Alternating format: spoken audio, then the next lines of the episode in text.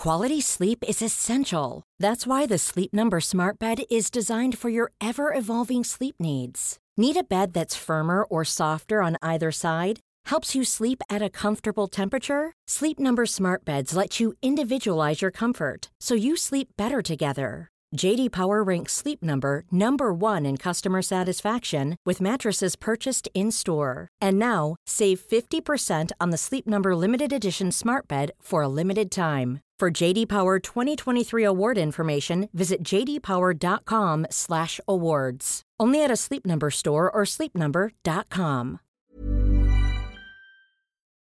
Hola, bienvenidas y bienvenidos a Medita Podcast. Yo soy Mar del Cerro, tu guía de meditación y coach de bienestar, y esta es nuestra sesión número 215.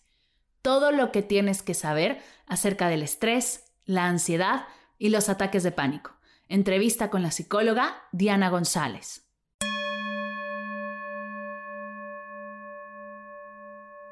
Hola meditadoras y meditadores, bienvenidas y bienvenidos a una nueva sesión de Medita Podcast. El día de hoy te tengo una sesión maravillosa, que además ha sido muy demandada.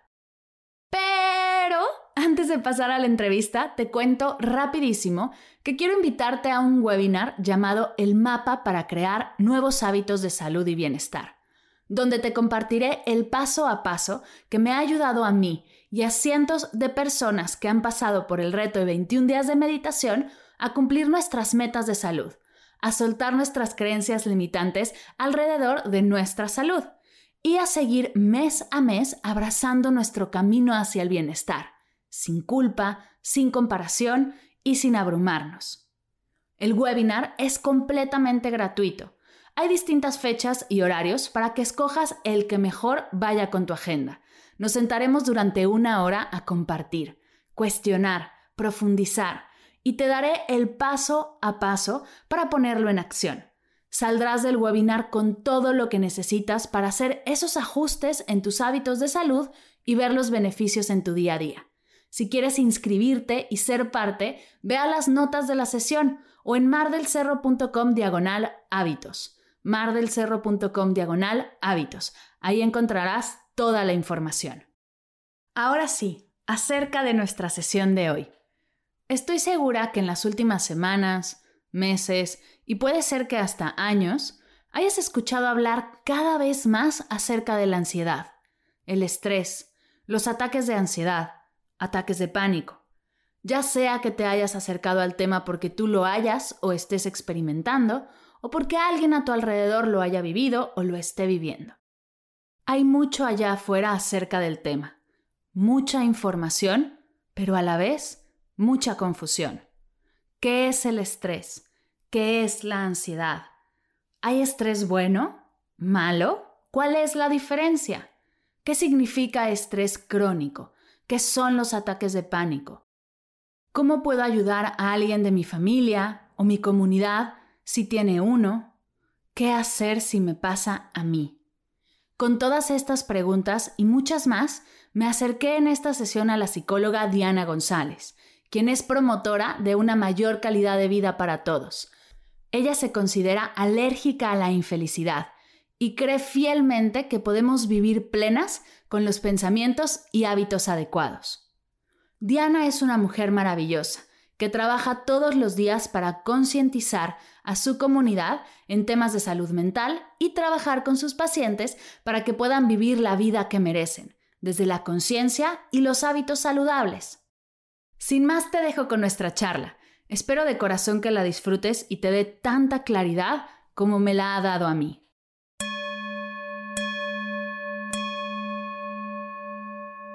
Mi Diana querida, bienvenida a Medita Podcast.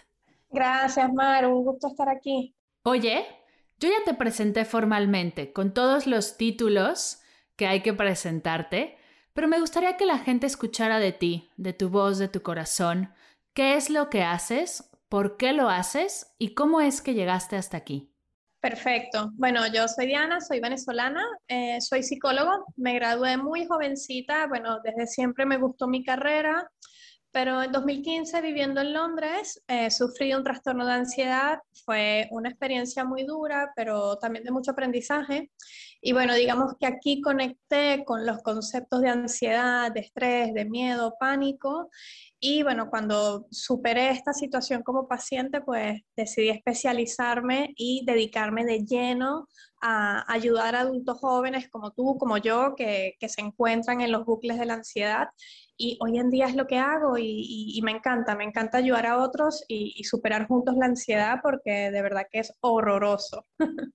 Claro, y para entender mejor de lo que estamos hablando, porque creo que muchas veces en el día a día, en nuestro lenguaje casual, podemos decir estrés, ansiedad como si fueran sinónimos, y me gustaría que nos ayudaras a entender qué es el estrés, qué es el estrés crónico, cuándo se vuelve estrés crónico, qué es la ansiedad y qué son los ataques de pánico. ¿Cuáles son las diferencias para saber qué es lo que estamos viviendo?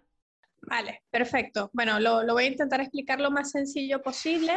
Yo describo la ansiedad y el estrés como marido y mujer que se parecen mucho, pero tienen sus diferencias y, y, comparten una vida, ¿no? Porque muchas veces están juntos y mezclados. También a veces aparece la depresión u otros trastornos de ánimo. Pero bueno, quedándonos con ansiedad y estrés, la ansiedad, en su concepto más básico, es una emoción. Es una emoción que se caracteriza por la anticipación ante un peligro o amenaza. Y la vivimos todos los seres humanos. La ansiedad que yo siento cuando voy a cruzar la calle, si hay un coche, un carro muy cerca, es completamente normal. Ahora, cuando la ansiedad se vuelve un estilo de vida que convive conmigo ante cualquier estímulo, hablamos de un trastorno de ansiedad. Y es aquí cuando necesitamos ayuda, porque ya no disfruto mi vida cotidiana, mis actividades, sino que estoy constantemente en un estado de ansiedad. Y luego está el estrés. El estrés en sí es una respuesta, es una respuesta fisiológica que mi cuerpo responde cuando tengo demasiada demanda. Es decir, imagínate que yo peso 52 kilos y me pongo una mochila de 100. Mi cuerpo va a reaccionar, me va a hacer sentir que yo no estoy pudiendo con esta carga. Entonces, cuando hablamos de estrés, hablamos de cargas emocionales. Yo empiezo a sentir estrés cuando es demasiado para mí lo que yo estoy viviendo, ya sea un duelo, una situación en el trabajo, un espacio abierto que, me genera muchísimo miedo. Entonces, la respuesta es más que nada física, pero sucede ante una demanda emocional. Y después, cuando hablamos de ataques de pánico o trastorno de pánico, pues un ataque de pánico es una respuesta emocional intensa desesperante, donde la persona puede caer en la sensación de, que le está pasando algo, ya sea muerte, infarto, que se está volviendo loca. Hay una pérdida de, racionalidad por completo y suelen ser minutos, ¿ok? Más adelante tal vez podemos hablar entre las diferencias entre ataque de ansiedad y ataque de pánico, pero el pánico es el, es el, nivel de miedo más elevado, es un 10 sobre 10 de miedo, donde tú sientes que no tienes el control. Así se caracteriza un ataque de pánico y es cortito. Ok, ¿y cuál es la diferencia entre un ataque de ansiedad y un ataque de pánico? Vale, pues yo diría que la escala de miedo o de intensidad. Yo puedo tener un ataque de ansiedad, que quiere decir que algo me está asustando mucho, entonces pues mi corazón se puede acelerar, me puede faltar un poquito la respiración, pero yo sigo estando en mí e incluso puedo llegar a identificar que es ansiedad. Y estos ataques pueden durar desde minutos hasta horas. Yo puedo pasar todo un día con una ansiedad muy intensa. Un ataque de pánico, como decía anteriormente, es un nivel de miedo de 10 sobre 10, donde yo prácticamente pierdo el control sobre mí, porque lo que pasa es que mi cuerpo hace una descarga de adrenalina tan elevada y tan intensa que las sensaciones llegan de repente sin esperármelas y se sienten a nivel muy físico, o sea, es tan intenso que, que yo realmente es difícil identificar que es ansiedad, sobre todo si es la primera vez, porque lo que pareciera es que te está atropellando la vida en un segundo y que te está pasando algo malo y grave. Me encanta, me encantan las palabras que dices, me está atropellando la vida, y hace ratito hablabas del estrés como es demasiado para mí lo que estoy viviendo. Y no sé allá afuera, los que nos estén escuchando, si han tenido este tipo de sensaciones, pero yo creo, y corrígeme si estoy mal, que dentro de este último año y medio, con todo lo que hemos vivido, a todos nos ha llegado el pensamiento de, esto es demasiado. Es horrible. Pero bueno, antes de continuar, yo quiero que tal vez los que nos están escuchando no se asusten porque lo que estamos hablando puede sonar muy desagradable, ¿no? Sensaciones de pánico, de que no puedo con la vida. Y realmente detrás de todo esto hay un mensaje. La ansiedad, el pánico o el estrés llegan para decirnos cosas importantes de nuestra vida, de decisiones que tenemos que tomar, de cambios que tenemos que hacer. Entonces, siempre, siempre, con la ayuda y los recursos adecuados, tú puedes transformar esta situación. Entonces, mi invitación es para que nos sigan escuchando, porque lo que quiero es transmitirles soluciones.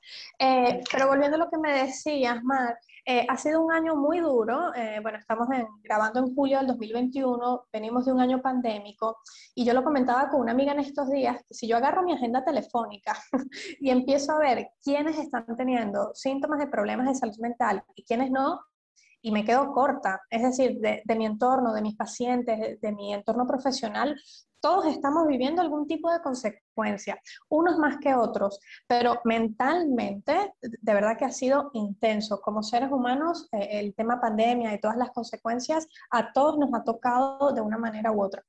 Me encanta lo que dices, porque sí, quien esté allá afuera y nos esté escuchando y se sienta sola o se sienta solo con este tipo de pensamientos o sensaciones, todos estamos pasando por algo así, en distintas intensidades, pero a todos nos ha llegado la sensación de que lo que estamos viviendo es muy fuerte y lo increíble es que hay personas tan maravillosas como Diana con un montón de herramientas que nos pueden ayudar a sentirnos mejor. Y ya habiendo definido la ansiedad, el estrés, los ataques de pánico, me gustaría que empezáramos por las personas que lo viven. ¿Qué herramientas, si yo soy alguien que lo está viviendo, que está viviendo este tipo de experiencias, qué herramientas tengo, qué herramientas nos puedes compartir para ayudarnos en este proceso? Vale, perfecto. Yo creo que lo primero, Mar, es la aceptación. La aceptación más que una herramienta es un estilo de pensamiento, de actitud. Eh, bueno, eh, yo he visto que tú también las trabajas, la trabajas a través del mindfulness y la aceptación es no luchar con lo que está pasando, no juzgarlo, eh, no pelear con eso, porque bueno, de nuevo, yo entiendo que la ansiedad es desagradable y el estrés, pero mientras más luchamos contra eso, más difícil es. Cuando yo entiendo lo que está pasando, lo acepto, y me enfoco un poco más en las soluciones o, dejar que fluya, eh, pues va a ser mucho más constructivo y saludable. Entonces, lo primero es la aceptación y ya luego pues contamos con unas herramientas tal vez más profesionales, como puede ser visitar a un médico en caso de que el estrés me esté generando enfermedades físicas, visitar a un psicólogo si estoy conviviendo con esto desde hace semanas o meses. Y ya después tenemos otras herramientas como puede ser eh, la naturaleza, el ejercicio, la meditación. O sea, realmente algo que puede marcar una diferencia es gestionar nuestros pensamientos y mejorar nuestro estilo de vida. Por lo general, la terapia nos ayuda con la parte cognitiva, con lo que es las creencias y los pensamientos, que son los principales generadores de ansiedad, y el estilo de vida nos ayuda con lo que es la activación fisiológica, cuando yo estoy desde la ansiedad y desde el estrés, yo me puedo sentir como un chihuahua que está temblando todo el tiempo porque mi cuerpo está ante la espera de ese posible peligro, de esa posible amenaza. Esa amenaza puede ser un, email de mi jefe, una llamada de mi pareja, una deuda que tengo pendiente por pagar o un síntoma, un mareo, que, yo pienso que estoy enferma y, eso me dispara la ansiedad. Entonces, en general, eh, todos estos procesos son mente-cuerpo, algunos también dirán que el alma, que, bueno, es otra faceta humana, pero todo esto hay que integrarlo y, manejarlo en balance. Entonces, un poquito esas, serían las herramientas que yo principalmente recomendaría. Y qué importante que nos demos cuenta que no es solo una parte del cuerpo o una parte lo que está sufriendo, sino que son procesos que integran mente, cuerpo, y entonces tenemos herramientas que abordan todas estas, como claro ir al psicólogo o al médico, pero también hacer ejercicio, también meditación, también todas las herramientas que hemos compartido y que compartimos en este podcast para poder acompañar estos procesos. A mí luego me preguntan que si ir a terapia o meditación son amigos o son cosas contrarias. Y yo creo, y ahora compárteme tú tu opinión, yo creo que pueden ser muy buenas amigas y pueden acompañarse para potenciar el proceso que estás viviendo. Claro, y te voy a decir una palabra más poderosa, son familia. la, meditación y la terapia tienen que ir de la mano, ¿ok? Yo entiendo que hay personas que, les funcionan otras cosas que no es meditar, pero seguramente cuando vas más allá eh, son personas que rezan o que les gusta escuchar música. Entonces, esto es otra forma de meditar, ¿no? Que, que es tener la atención plena. Y Mar, yo aprovecho para agradecerte porque aunque no lo sepas, tú eres terapeuta indirectamente de mis pacientes, porque yo a todos les recomiendo Medita Podcast, eh, porque sí, sí, sí, es una herramienta maravillosa. Yo te digo, yo era de las que pensaba que, que meditar no era para todos, que para los ansiosos era imposible, porque sí que es cierto que cuando estás desde la alerta es difícil concentrarte, pero con la práctica, con paciencia y con confianza, son muchísimos los beneficios que vas a tener. Y otra cosa que yo le digo a los pacientes, no tenemos que meditar para disminuir la ansiedad, tenemos que meditar para permitirnos espacios de tranquilidad, de relajación, de amor propio, y eso en consecuencia mejora todo, no solamente la ansiedad, mejora la confianza en ti, tu concentración, tu foco para el trabajo, que estés más presente con tu familia, con tu pareja. Entonces es importante también cómo nos definimos los objetivos y cómo nos planteamos el meditar, que estoy segura que los que te siguen ya saben que hay muchas maneras de hacer. Yes, me encanta, me encanta lo que compartes y que profesionales de la salud mental promuevan la meditación como parte de las herramientas que tienen. Es para mí un sueño y gracias por compartirlo. Oye, me gustaría voltear un poco el foco porque ya tenemos que hacer si estás viviendo esto. Tenemos, la primera es observarte, aceptar, no luchar ni juzgarte y pedir ayuda, ya sea a través de un médico, de un psicólogo o de distintas herramientas. ¿Qué pasa si, volteando un poco el foco, yo estoy viviendo con una persona que está teniendo o que yo estoy notando que está teniendo estas dificultades, estas sensaciones, veo, no sé, que mi pareja o que una persona del trabajo está sufriendo de ansiedad, de estrés, ¿cómo puedo yo responder o apoyar o es mejor que no haga nada? ¿Qué le recomendarías tú a esta persona que ve estrés y ansiedad en su comunidad? Vale, perfecto. Yo creo que lo primero es educarnos un poquito. Eh, afortunadamente hoy en día hay mucha información del tema. Bueno, nosotros lo estamos hablando aquí hoy, pero hay muchas otras fuentes también. Informarnos de qué es ansiedad, cuáles son los síntomas, eh, tal vez tenerlo de manera muy básica. Y luego hay dos medicinas, dos emociones que para mí son fundamentales, tanto para que la persona que esté cerca de ti y tu comunidad vivan de manera más sana la ansiedad, como para que tú tampoco te contamines o te sientas obligado a.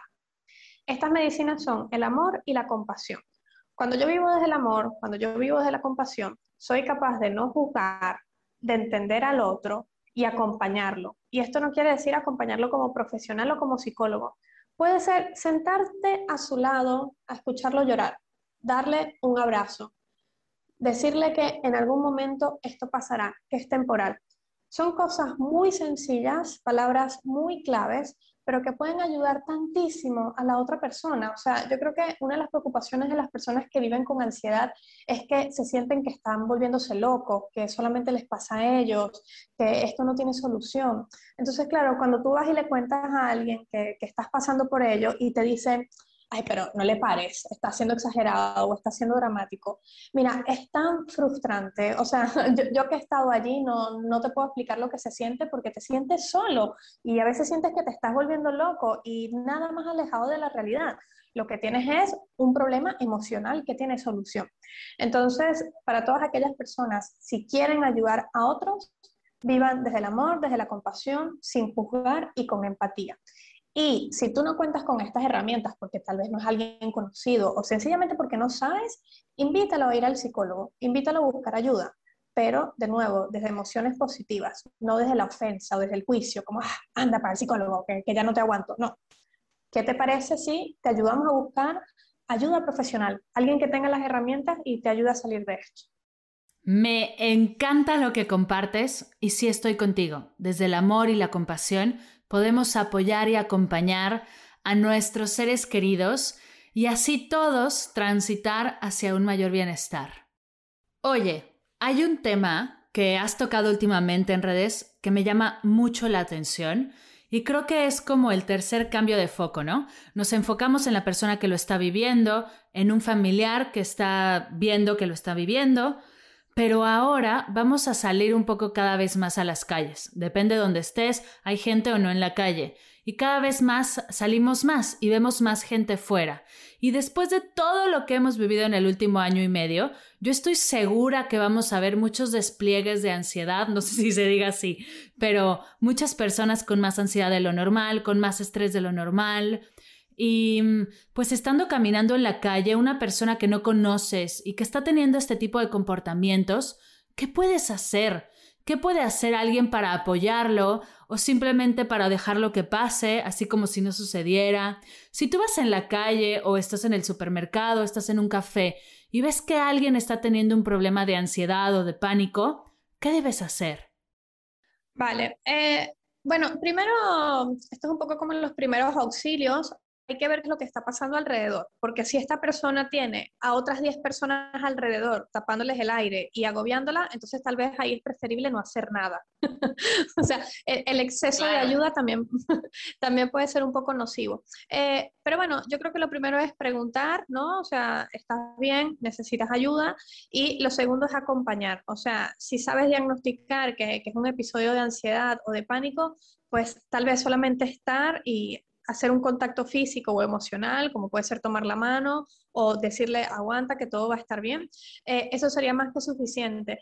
Ya luego, si tú no cuentas con las herramientas y ves que la persona, pues tal vez está teniendo algo físico que es más importante, pues siempre podemos consultar con un médico. Eh, gran parte de las consultas médicas de emergencia que dicen ser infartos realmente son ataques de pánico, pero lo importante es que la persona sienta que está bien. Entonces, a veces también pues, podemos contactar con algún otro profesional para que nos ayude a evaluarlo. Pero bueno, lo, lo principal es no transmitirle miedo a la persona. Yo creo que eso es clave. Si tú te asustas, vas a asustar a la otra persona. Si tú te mantienes calmado, la persona va a interpretar que no es tan grave lo que le está pasando y que va a estar bien. Wow. O sea, si yo estoy, por ejemplo, en el supermercado y veo que una persona está teniendo un problema de ansiedad o un ataque de pánico, el yo responder o acercarme de una manera tranquila le va a hacer ver, le va a transmitir esa tranquilidad y va a poder soltar el que está en peligro. Sí, sí, sí, sí, completamente. Y, también dependiendo del nivel de pánico que tenga la persona, pues invitarle a soltar las emociones, ¿no? A veces llorar es lo que más necesitamos, gritar, hablar. Eh, o sea, si la persona está muy intensa, dime qué es lo que te pasa, cómo te puedo ayudar. Y bueno, dependiendo de cada quien, pues puede surgir una serie de, de expresiones emocionales. Pero llorar, ya te digo que también ayuda muchísimo. Ok. Oye, y en tu práctica, porque tú todos los días recibes gente en tu práctica profesional y apoyas personas. ¿Qué es lo que has visto últimamente que surge más como profesional de la salud mental y que trabaja con ansiedad, con estrés, con personas que lo viven en el día a día? ¿Qué ha surgido últimamente? ¿Qué es lo que más estás viendo en tus pacientes? Mira, tengo que ser honesta que el tema de la hipocondría o ansiedad por enfermar está siendo muy frecuente. El tema de la agorafobia y la agorafobia es el miedo a, salir o a exponerte. Eh, y el tema del estrés laboral, pues están siendo como que el top 3. ¡Wow! Y podemos ir una a una. ¿Qué es la hipocondría? Entiendo que es el miedo a enfermar, pero ¿cómo se siente? Y cómo puedes darte cuenta que eso es lo que estás viviendo. This is Paige, the co-host of Giggly Squad, and I want to tell you about a company that I've been loving, Olive and June. Olive and June gives you everything that you need for a salon quality manicure in one box. And if you break it down, it really comes out to $2 a manicure, which is absolutely insane. It's also so easy to get salon worthy nails at home with Olive and June. The difference between how your nails used to look when you did them yourself and now with the Manny system is a complete game changer. The best thing about Olive and June too is it's a quick dry, dries in about one minute, lasts for five days, and full coverage in up to one to two coats. Visit oliveandjune.com slash perfect Manny 20 for 20% off your first system. That's oliveandjune.com slash perfect Manny 20 for 20% off your first system. Vale, perfecto. Utilizo la palabra hipocondría porque es lo que más se conoce, pero ah, en términos profesionales ya hoy hablamos de ansiedad por enfermar. Es básicamente un miedo irracional y generalizado a tener una enfermedad grave. Digo irracional porque puede ser que la persona sufra de un dolor de cabeza y de una vez se vaya al escenario de tengo un tumor cerebral, me está pasando un ictus. Porque es irracional, porque estoy basando esta conclusión solamente en un síntoma. Tal vez un dolor de cabeza, es un dolor de cabeza y ya está. O sea, estuviste cansado, dormiste mal, mucho trabajo, eh, pero la misma ansiedad, como hablamos de anticipación y de prevención, la misma ansiedad te lleva a pensar de que es algo grave para que tú puedas tomar las previsiones respecto a ello. Eh, ¿Esto por qué se genera? Hay personas que, tienen antecedentes o traumas en la familia, pues personas que su madre murió de cáncer o que cuando eran pequeños tuvieron un tratamiento muy duro. Y ahora también a raíz de la pandemia, pues obviamente hemos estado bajo un exceso de información y de estímulos que tenemos miedo a enfermarnos. O sea, no, nos han vendido el COVID, pues no nos han vendido, o sea, ha sido una realidad. El COVID ha sido una pandemia que se ha llevado muchas vidas, ha dejado a muchos hospitalizados, muchos aún tienen pues sus consecuencias. Entonces, claro, eh, a pesar de que muchos otros se han recuperado positivamente y algunos ni lo han sentido, pues tener tanta información nos puede llevar a imaginarnos en ese escenario o en muchos otros. O sea, cuando hablo de ansiedad por enfermar, los miedos están relacionados a esto, COVID, ictus, infarto, cáncer. Eh, bueno, me han nombrado unas enfermedades que yo ni conocía porque cuando te metes en Google, eh, esto es un, síntoma de, de los hipocondríacos, cuando te metes en Google vas a encontrar N cantidad de diagnósticos que ni en tu vida habías imaginado escuchar. Pero bueno, esto forma parte de la ansiedad que te busca a eh, como buscar esa información para calmarte o para estar bien, pero termina siendo un hábito negativo porque puedes terminar más ansioso de lo que pensaste. Ok, o sea, si me siento mal en algún momento de la vida, nunca, nunca, nunca acudir a Google por un diagnóstico. Buah, yo recomendaría que no. Em, realmente todos consultamos con Google alguna vez, ¿no? O sea, esto es normal, pero bueno, identificando los hipocondríacos es una consulta constante o son personas que van muchísimo al médico o buscan en, libros, en revistas, se están constantemente supervisando su cuerpo o evaluando algún síntoma, tal vez evitan hablar del tema o hablan demasiado o por el contrario se obsesionan con noticias o evitan eh, escucharlas. Eh, habrán personas en este podcast que mientras nos escuchan dirán, ay, ¿y si yo tengo esto? Eh, o si es verdad que estoy enferma. Entonces, bueno, hay una distorsión allí de la realidad porque la ansiedad es un mecanismo de supervivencia, pero la ansiedad te hace sobrevivir, no te hace vivir. Entonces, con la hipocondría, mira, si tienes un cáncer te lo van a diagnosticar a tiempo, porque, o sea, vas a estar constantemente en el médico. Pero ¿de qué te sirve tener, o sea, e-, esta seguridad y esta garantía de que estás bien si no estás disfrutando todo lo demás? Entonces, eh, eso es lo que se busca en terapia, ¿no? O sea, saber vivir con estos miedos y que no te quiten tu presente, sobre todo cuando estás sano, porque estas personas reciben confirmaciones, se hacen exámenes, se hacen evaluaciones, todo está bien, pero sigue habiendo como un instinto, como una necesidad allí eh, de saber que todo está bien y de que no están enfermos. ¡Wow! Como si estuvieras buscando todo el tiempo la enfermedad, ¿no? Pues en algún momento va a surgir, pero se te va la vida buscando esa enfermedad. Exacto, exacto. había visto así. Es duro. Totalmente. Oye, y en el tema de la agorafobia, me llama muchísimo la atención. Nunca lo había escuchado y revisando tu contenido como que es algo que estamos viviendo muchos. Sí, sí, sí, sí. Eh, para mí también es nuevo, obviamente en teoría lo conocía muchísimo, pero bueno, desde el año pasado es algo que, he trabajado más en consulta porque han surgido muchos casos. Eh, la agorafobia es esa fobia o miedo irracional a salir de casa, a estar en sitios eh, abiertos o cerrados, o básicamente estar fuera de tu nido de seguridad, que puede ser tu cuarto o tu casa. Entonces hablamos de gente que tal vez le cuesta ir a tomar el tren, ir a hacer la compra. Eh, bueno, en estos días me topé con una persona que tenía miedo de cruzar la calle. Eh, entonces, bueno, son este tipo de miedos que básicamente te llevan a temerle al mismo miedo. Es decir, la persona que sufre agorafobia no tiene miedo a que el centro comercial se derrumbe, no, el miedo es a que le pueda pasar algo, posiblemente un ataque de pánico. Las personas agorafóbicas eh, se caracterizan porque han vivido algún trauma, posiblemente un ataque de pánico. Entonces, claro, son personas que lo mismo buscan esta certeza o seguridad, así como los hipocondríacos la buscan en estar sanos, las personas agorafóbicas necesitan estar en un entorno donde se sientan seguros y salir de esa zona de confort pues genera una cascada de ansiedad o de miedos irracionales que terminan limitándolos. ¿Y cómo se ve la agorafobia en una persona? Yo sé que el tema de la salud mental es complicado porque no se ve, pero ¿hay algo que podamos identificar que alguna persona a nuestro alrededor está sufriendo de esto para ayudarla o darnos cuenta que a nosotros nos está pasando? Eh, mira, darte cuenta que te está pasando es muy fácil porque vas a sufrir de ansiedad en lo que pongas el pie eh, fuera de casa. Al principio tal vez no identifiques que es directamente agorafobia, sino que es ansiedad, pero bueno, termina convirtiéndose en, en una fobia cuando lo evitas. Esto es importante identificarlo a tiempo. Es decir, tú tuviste un ataque de pánico el sábado, ojalá que no. Pero bueno, llega el lunes y tú piensas, si voy al supermercado me puede dar otro ataque de pánico. Este pensamiento, si es posible, busca ayuda ya para que no dejes de ir al supermercado, porque la fobia se convierte en fobia cuando aprendes a vivir con este temor y lo terminas evitando.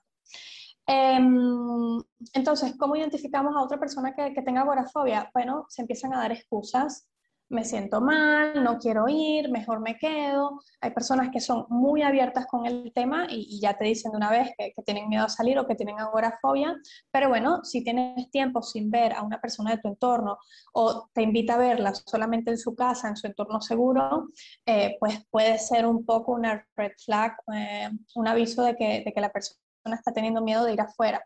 Pero bueno, esto también se puede confundir con tantas cosas porque es que hoy con el COVID, eh, o sea, con agorafobia o no, a, todos nos cuesta salir un poco de casa, incluso por comodidad. O sea, eh, ahora esto es maravilloso. O sea, yo estoy hablando contigo, ambas vivimos en Barcelona y estamos online.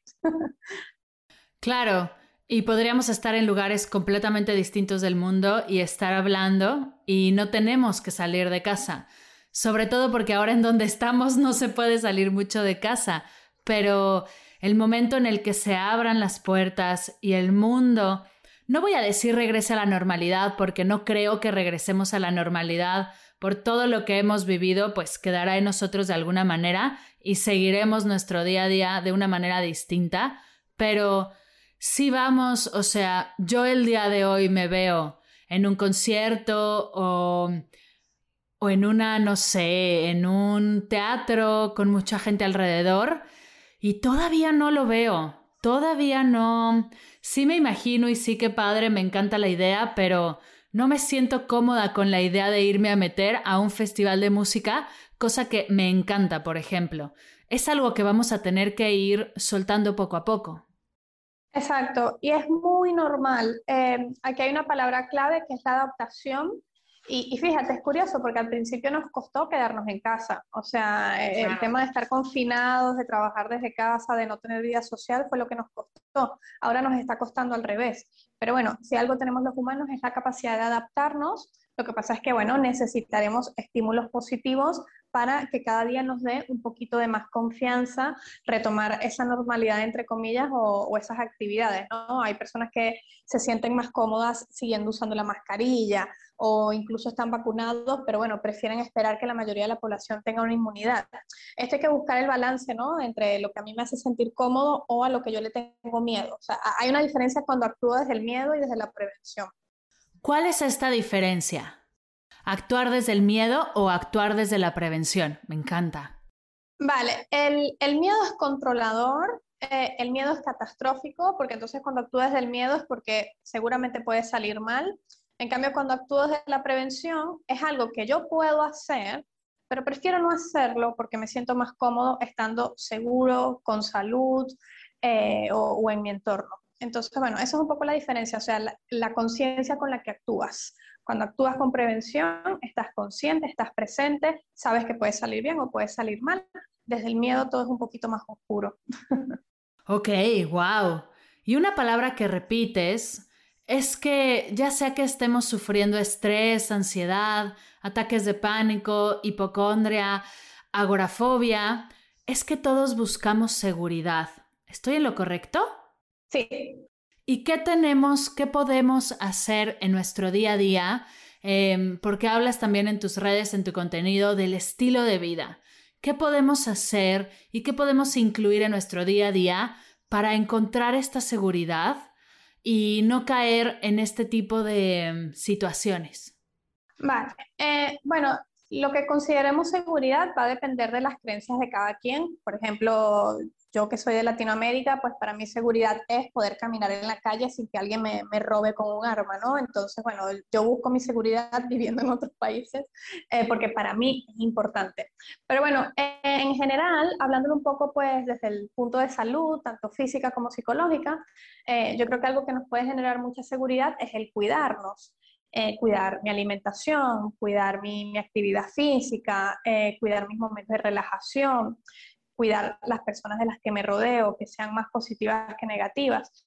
Entonces, en general, todos los hábitos que yo pueda incluir en mi vida para vivir más, eh, en consecuencia, pues me van a traer una sensación de seguridad y de optimismo. Eh, yo, por ejemplo, con el tema del COVID, fíjate, yo soy asmática, yo no estoy vacunada aún, no, no he conseguido cita. Entonces, yo pudiera estar desde el miedo, ¿no? O sea, obviamente soy una persona que tiene riesgo pero al mismo tiempo soy una persona que respeto mi tratamiento, que hago ejercicio, que si el día de mañana es algo positivo, pues me voy a quedar en mi casa descansando y, cuidando a mi cuerpo. Entonces eso a mí me transmite un poco de seguridad. No estoy exenta a complicarme, obviamente, o sea, son procesos humanos que no puedo controlar al 100, pero emocionalmente sí puedo apostar un poquito a mí y a lo que yo hago en mi día a día para sentirme un poco más segura y menos catastrófica. Wow, y hablas del tema de las rutinas y cómo el crear estos hábitos de salud, el hacer ejercicio, el cuidarte y repetirlos empieza a generar esa seguridad. Y creo que a mí es algo que me ha dado este tiempo que hemos vivido, el enfocar, el regresar la atención adentro, porque afuera hubo un momento en el que todo se sentía desde mi experiencia que se salía de control y dije, ¿Cómo puedo enfocar mi energía que no sea ahí, porque ahí la cosa no se siente bien? Y me di cuenta que podía enfocar mi atención en mí. Y justo empecé a crear mis rutinas matutinas, el paso a paso, empecé a hacerle ajustes, a perfeccionarla. Obviamente va a cambiar siempre porque la vida cambia y nos adaptamos, pero el tener esos pasos de cómo me voy a despertar, qué es lo primero que voy a hacer, cómo me voy a atender, justo digo que la meditación es hacerte prioridad y eso, el empezar a tener esos pasos, a mí por lo menos ya me da seguridad de que las primeras dos horas de mi día voy a enfocarme a eso y, y despierto de una manera distinta. Sí, sí, los hábitos son maravillosos. Em, la, palabra rutina es importante, pero hay personas que pueden chocar con esto porque hay quienes piensan que, es obligarse, ¿no? Entonces, bueno, yo, intento usar un poco más la palabra hábito, que es algo que repetimos de, manera genuina. Y como tú bien dices, eh, no lo podemos controlar al 100, o sea, todos tenemos días de locos o, cambiamos de trabajo y nos tenemos que despertar antes. Pero bueno, lo importante yo creo es comprometernos a tener un ratito, un momento del día para algo que nos ayude a estar bien. Eh, yo como tú soy persona de mañanas, entonces me gusta hacer ejercicio por las mañanas, respeto demasiado mi momento de café, o sea, levantarme, eh, a mí me gusta estar tranquila, aprovecho que los demás están dormidos y, y, empezar el día con tranquilidad. Y es una tontería, pero mira, empezar el día con 10 minutos de calma, o sea, a mí me cambia, me cambia, o sea, puede ser un antes y un después. Entonces es ser conscientes de, generar tiempo para nosotros. Esto es un tema en consulta porque o sea, nos cuesta encontrar tiempo. O sea, la, la, gente me dice, yo no tengo tiempo para meditar ni para hacer ejercicio. Y yo digo, pero es que qué clase de vida estamos viviendo. Y eso es algo que tenemos que decidir nosotros sobre el trabajo, sobre nuestros hijos, sobre las actividades. Si tenemos que invertir en ayuda para que alguien nos ayude en la casa o, sacrificar una hora de trabajo, yo creo que hay que hacerlo, porque de nada vale ganar mucho o tener contentos a todo el mundo si, si tú no estás sano, si nosotros no estamos bien. Claro, yo también es algo con lo que, que yo tenía esta experiencia de decir, es que a qué hora voy a hacer ejercicio, a qué hora voy a meditar antes de cuando estaba en mi vida Godín. Y veo ahora todo lo que sufrió mi salud física, mental y emocional y ahora todos los cambios que han sucedido solo por dedicarme un tiempo para mí. Y eso, me encanta que lo cuestiones de esa manera. ¿Qué tipo de vida quieres tener? Y no les estamos diciendo ahorita, cambia todos tus hábitos de la noche a la mañana y ahora sé una super fitness, zen, porque eso también genera mucho estrés, el creer que no lo estás haciendo perfecto, que no tienes todos los hábitos de salud, pero empieza cuestionándote. Me encanta que lo digas así, empieza cuestionándote qué tipo de vida quieres tener, igual y en un año, cómo quieres que sean tus rutinas matutinas y de aquí en adelante comienza a tomar un hábito al mes. A mí me gusta el tema del compromiso del mes y lo promuevo con mi comunidad. Comprométete a una cosa al mes para ir sumando a ese día a día, a esa rutina matutina, nocturna, lo que, donde lo quieras acomodar y ve poco a poco. O sea, los hábitos de salud no te tienen que generar estrés, no se trata de eso. Que poco a poco te vayas adaptando, los vayas integrando. Habrá cosas con las que no conectes porque hay muchos hábitos que creemos que son súper saludables y nos van a encantar y al final ni conectamos con ellos y podemos soltarlos pero después de un año teniendo un hábito al mes, sumamos 12 hábitos con los cuales conectes con 6, va a ser una experiencia completamente distinta. Sin duda, sin duda, y, vale la pena. Eh, te digo, desde la conciencia, no desde la obligación, porque como tú bien dices, ahora hay una moda, entonces son modas positivas porque nos motivan, pero sin compararnos. O sea, tal vez empezar con 10 minutitos, después 20, después incluimos otro hábito, de manera gradual. Hay muchas maneras de hacerlo y hay muchos hábitos positivos para incluir. Entonces, opciones tenemos. Claro, y no se trata de tener todos los hábitos positivos del mundo, sino encontrar los tuyos. Correctísimo. Me encanta. Mi querida Diana, algo antes de cerrar que se te haya quedado en el corazón y quieras compartir con la comunidad de Medita Podcast? Que la respiración es lo que más nos puede ayudar en momentos de ansiedad, de pánico, de estrés, tomarnos un minuto, hacer 10 respiraciones profundas para no dejar que ese cerebro límbico automático eh, se apodere de nosotros. Y, ya después, pues recordarles que, que los trastornos de ansiedad, de estrés, tienen solución, aunque pienses en este momento que se siente horrible y que vas a vivir toda la vida con ello, tengas un mes o tengas cinco años, eh, se puede solucionar, ¿ok? tenemos un cerebro que es plástico y, lo podemos reprogramar, pero bueno, amerita que, que tengamos amor, esperanza y bueno, busquemos la ayuda en el lugar correcto, pero sí se puede. Sí se puede. Y justo lo que hablábamos antes de arrancar es que tu intención era transmitir esperanza a todas las personas que están viviendo con ansiedad, con estrés, con pánico. Y espero que esa intención haya sido lograda. Esperamos que a todos los que estén allá afuera escuchándonos conozcamos más de estos temas y tengamos herramientas para transitarlos desde la salud. Mi querida Diana, las preguntas finales de Medita Podcast, porque aparte sé que eres gran meditadora, porque eres parte de Mamá y Papá Mindful y veo en tus redes que compartes la meditación, así que la primera pregunta es, ¿qué estás leyendo en este momento que puedas compartirnos? Eh, estoy leyendo un libro de Anxiety Josh eh, es un chico que, es británico y escribe sobre ansiedad y ataques de pánico. Me agarra fuera de base, no, no recuerdo el título, pero bueno, eh, su autor es eh, Anxiety Josh, si a alguien le, le gusta. Me encanta, yo lo puedo poner en las notas de la sesión, no pasa nada si no te acuerdas del título, esto pasa constantemente. La segunda pregunta es, ¿qué es para ti meditar? Meditar es estar presente, es regalarme un minuto para respirar, para sentir y, para mí es necesario y, maravilloso. Tres cosas que te haya dejado la meditación. Conocerme, tranquilidad y amor. O sea, cada vez que medito, la vida es más bonita. ¡Qué lindo! ¿Y cuál es tu meditación favorita? A mí me gusta contar las respiraciones. Eh, soy una persona muy mental, entonces unir la respiración con, alguna metodología me, ayuda. Entonces ir contando cada respiración me, me, ayuda y aparte la puedo hacer en cualquier momento, así que eso me parece liberador. Totalmente. A mí también es una práctica que me encanta Y creo que eso, el tener las herramientas, y justo tú me lo dijiste en el curso Mamá y Papá Mindful, y me llamó mucho la atención, tener las herramientas más allá del teléfono, más allá de la computadora.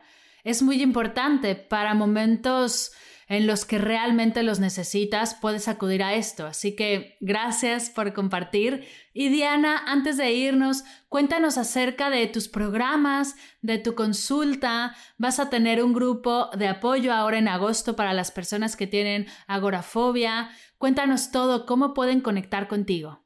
Perfecto. Eh, mira, ahora mismo estoy muy concentrada pues con la terapia individual, o sea, es algo que todos los días estoy mejorando y, y haciéndola más práctica y fácil para todos, sobre todo en una era tecnológica. Eh, entonces, bueno, trabajo con sesiones individuales de manera online y como bien dices, pues en agosto vamos a tener un grupo de apoyo eh, grupal para personas con agorafobia. Entonces la idea es pues hacerlos sentir acompañados unos a, los otros y brindándole técnicas eh, de la psicología cognitiva y positiva. O sea, para mí es importante el optimismo, que, sintamos que sí podemos salir de eso porque las creencias son el principal motor. Entonces, bueno, los que quieran, pues esta semana estaré publicando en las redes sociales los detalles, así que invitados todos. ¡Yay! Y yo voy a dejar toda tu información en las notas de la sesión para que puedan acercarse a ti si se les antoja ser parte de tu contenido y además que te sigan en redes porque subes cosas increíbles. A mí me ha ayudado un montón a entender mejor estos conceptos y a dejarme experienciar todo lo que estás compartiendo, los videos, las descripciones, los en vivos, de verdad es que me encanta todo lo que subes. Espero que la gente se inspire y también vaya hacia tus redes para seguir profundizando en esto que vivimos todos los días, pues gracias a esta información vamos a poder transitar mejor estos momentos.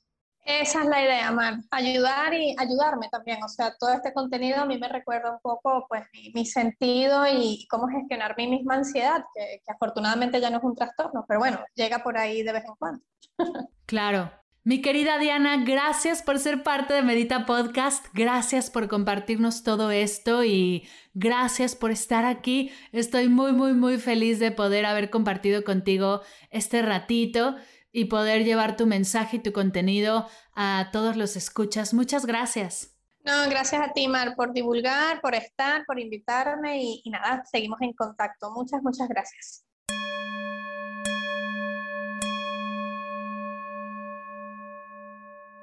Gracias, gracias, gracias, querida Diana, por compartir conmigo y con toda la comunidad de Medita Podcast toda tu experiencia y sabiduría. Recuerda que dejaré toda la información de Diana en las notas de la sesión. Así podrás explorar su trabajo y todo su contenido. Gracias por escuchar esta sesión y dejarme llegar a tus oídos con un nuevo episodio de Medita Podcast. Gracias por cada vez que compartes el podcast, que lo recomiendas, que le das like a nuestros posts en Instagram, que te inscribes a las clases, los cursos. Este proyecto no sería nada sin tu escucha y tu participación. Muchas gracias siempre. Recuerda que están abiertas las inscripciones al webinar gratuito El mapa para crear nuevos hábitos de salud y bienestar. Toda la información podrás encontrarla en mardelcerro.com diagonal hábitos y en las notas de la sesión. Espero ahí vernos y seguir acompañándonos en este hermoso camino de bienestar. Gracias por escuchar Medita Podcast para cursos de meditación en línea descargar tu diario de gratitud completamente gratis, escuchar esta y todas las sesiones de Medita Podcast y saber todo acerca del proyecto, te invito a visitar mardelcerro.com.